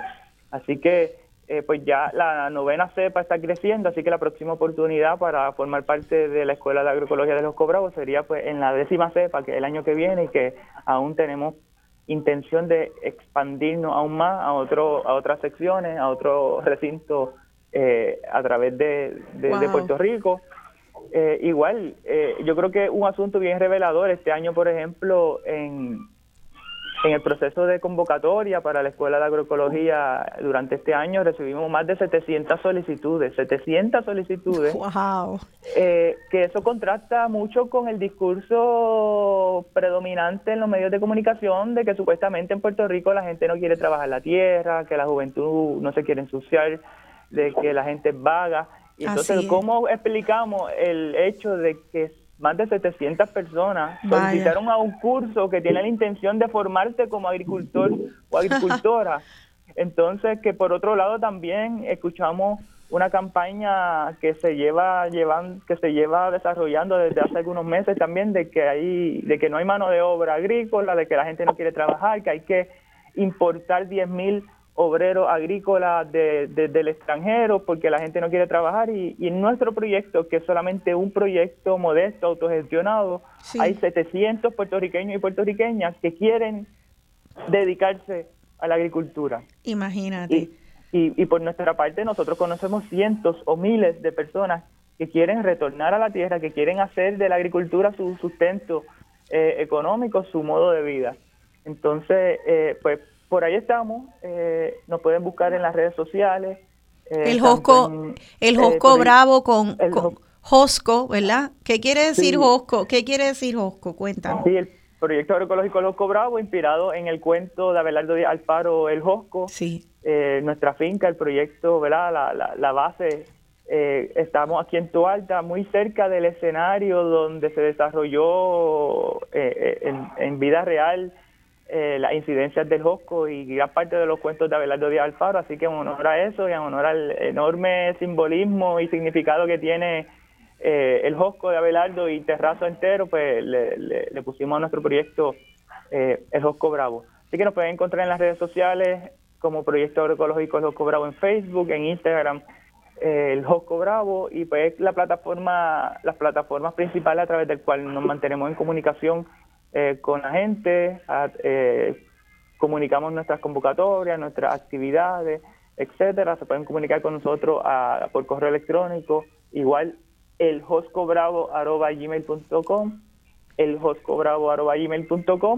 pero si quieres ir formándote sin tener que esperar a enero del año que viene, que es cuando comienza el semestre nuevamente en el, la Escuela de Agroecología de Josco Bravo, yo les recomiendo que compren el libro de Nelson Álvarez Feble, precisamente con ese libro fue que yo me adentré en la agricultura, con eso fue que yo aprendí a hacer agroecología, con, con los libros de Nelson fue que yo aprendí lo que era agricultura orgánica y agroecología, porque a mí me interesaba la agricultura y resulta y da la casualidad de que los primeros libros de agricultura que llegan a mis manos son los libros de Nelson, así que eh, en gran medida yo le debo estar aquí ahora mismo a, a, los libros de Nelson Álvarez Peble, La Tierra Viva y El Huerto Casero Orgánico, o sea que son libros muy que con gran conocimiento, pero al mismo tiempo muy sencillos de aplicar y, bien directos para em, em, comenzar a caminar y emprender eh, tu siembra, tu huerto. Eh, igual hay mucha mucha información en, en las redes, en la internet. Igualmente les recomendaría a las personas que busquen la serie de videos en YouTube de Cosecha Hoy. Igualmente fueron desarrollados por un, por un director de cine puertorriqueño, Juan Mapagán eh, que se encargó de visitar decenas de fincas y crear contenido y crear tutoriales de diferentes aspectos de la producción agroecológica eh, a manos y basado en la experiencia de decenas de agricultores y agricultoras ecológicas de Puerto Rico. Así que pueden ir y poner en YouTube cosecha hoy, ahí le enseñan cómo hacer semillero, cómo tener semillas, hacer composta, sembrar de diferentes formas, etcétera. Así que cosecha hoy, los libros de Nelson Álvarez Feble, La Tierra Viva, el Huerto Casero Orgánico, yo creo que es una muy buena forma de empezar a andar los caminos de la agricultura ecológica. Absolutamente, absolutamente. Yo sé que eh, a mí me vino la pandemia, fue como ese momento del, del, lock, del lockdown, pues para mí fue bien, bien importante porque agarré el libro de Nelson que lo había empezado y lo dejaba, y pues ya estaba ahí en casa y empecé una composta y empecé a hacer cosas como cortar eh, una batata que le había salido un brote, la metí en la tierra, me salieron más batatas. Lo mismo hice con una piña, ya tengo la piña a punto de cosechar y tengo mucha composta, o sea que lo hice sola, aislada, pero con ese libro, con los videos también de cosecha hoy, nuevamente este los libros La tierra viva y el huerto casero orgánico de Nelson Álvarez Feble en YouTube cosecha hoy y no sé dónde se consiguen eh, los libros en librerías. Nelson, eh, tus libros se consiguen en librerías. Primero, gracias a Jan y a ti, siempre me da un poco de pacho, pero bueno, los, libros son hijos que reconocemos. Así es. Este, libro787.com y después en la librería. Pero yo quería este, no, pues siguiendo siempre con ese perfil político que, que me toca desarrollar, eh, yo quiero eh, dar una señal este, enfática a todas y todos los que nos están escuchando, que igual que, que nuestras playas, que nuestro yunque, que nuestras este, especies de flora y de fauna de los coquí, la tierra agrícola también es un bien que se degrada y que una vez que se degrada cuesta mucho recuperarlo. Y la mayor manera de tener un pueblo, una de las mejores maneras de tener un pueblo colonizado, es haciéndolo dependiente de una alimentación que no coincide con sus prioridades culturales y sus prioridades sociales. A nosotros nos cambiaron nuestra manera de comer una vez y decidieron que íbamos a comer de supermercados y que íbamos a comer una comida que nos era foránea nosotros podemos, si tenemos los suelos, si tenemos escuelas como el Josco Bravo, si nuestras instituciones oficiales agrícolas hacen la transición y si tenemos miles y miles de jóvenes que quieren darse cuenta de que pueden tener una calidad digna, de que pueden eh, criar a los hijos en un ambiente más sano, de que puede haber una economía suficiente para poder tener futuro, es esencial que establezcamos como otra prioridad nuestra el rescate y la conservación de nuestra tradición campesina, de nuestros suelos agrícolas para hacer la transición hacia una seguridad y soberanía alimentaria basada en la agroecología.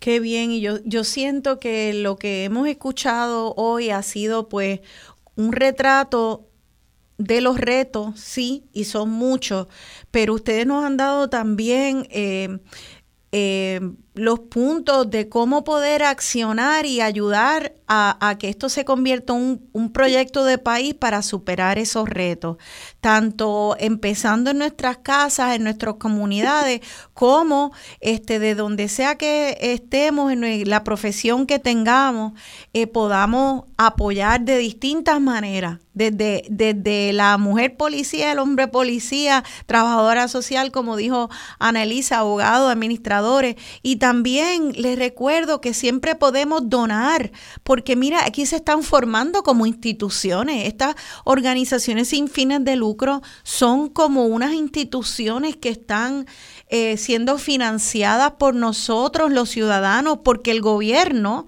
que nos cobra cada vez que compramos una paleta eh, con el IBU, eh, se están fotuteando ese dinero y usándolo para destruir el planeta y nuestra tierra. Pues, ¿saben qué? Podemos ayudar y poner nuestro dinero en otra parte. Y yo quisiera, Ian, que eh, ya para despedirnos del programa, nos diga, ¿ustedes reciben donativos y cómo podemos hacerlo? Sí, recibimos donativos. Ahora mismo no tenemos una plataforma corriendo para recibir donativos regularmente, pero igual si, si alguna persona quisiera hacer una aportación, se puede, eh, puede escribirnos al correo electrónico eh, el gmail.com, el gmail.com y, y pues le indicamos las vías eh, pertinentes para poder hacer la, la aportación. Claro, pues ya saben, joscobravo.gmail.com o pueden mandarle mensaje por Facebook al Josco Bravo.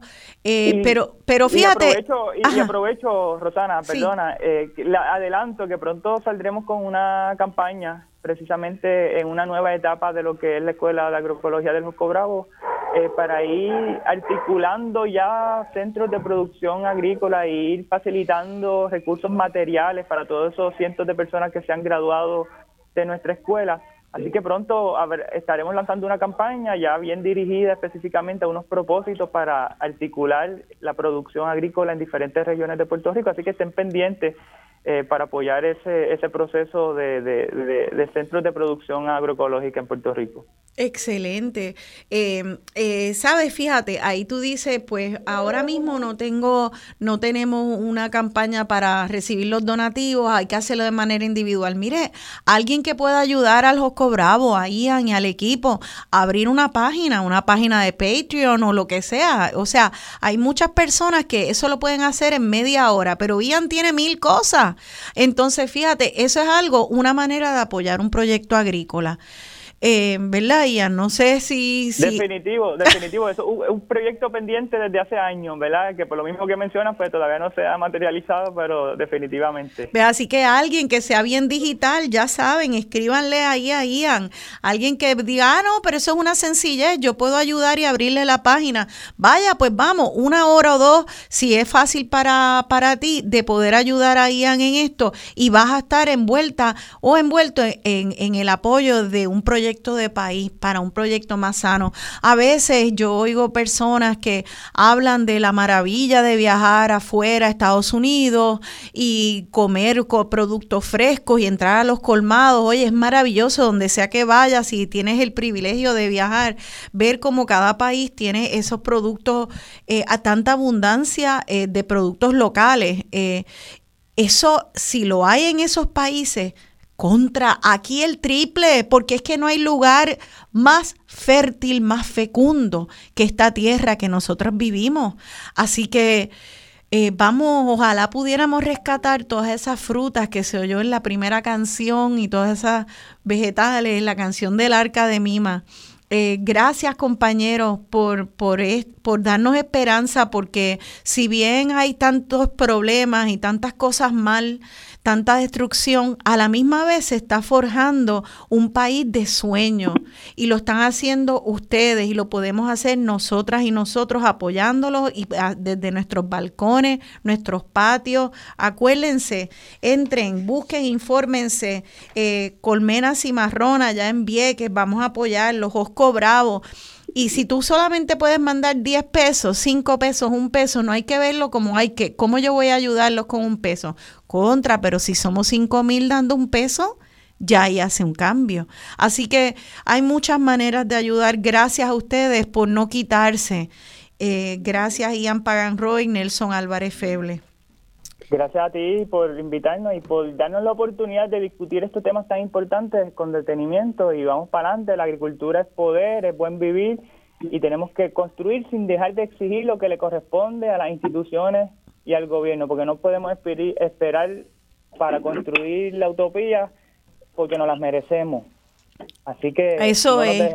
Así es, nos las merecemos, la heredamos y la vamos a valorar. Nelson, unas últimas palabras primero, este, siempre gracias Rosana por este espacio que es tan importante. Gracias a estos maestros, a Jan y a, y a Nelisa. Y sobre todo, pues decirnos a todos y todas como puertorriqueños que ese país que queremos es posible. Eso y lo podemos construir entre todas y todos. Eso es así. Gracias, buen día a ustedes, que tengan Ian y Nelson un hermoso domingo y también ustedes, qué sabroso es ser boricua, de verdad, es chévere, podemos echar para adelante, tenemos el privilegio de vivir aquí en esta isla y ojalá que llueva café y quenepas y lechugas y panas y que ojalá seamos nosotras y nosotros que los sembremos, que no esperemos que el cielo no, no los mande como maná, sino que... Eh, doblemos el lomo y hagamos lo que tenemos que hacer como han hecho nuestras ancestras y ancestros por miles de años. Ojalá que podamos entender lo hermoso que es ser boricua y poder cosechar nuestra abundancia. Se despide de ustedes su servidora Rosana Cerezo. Café, que en el no se sufra tanto,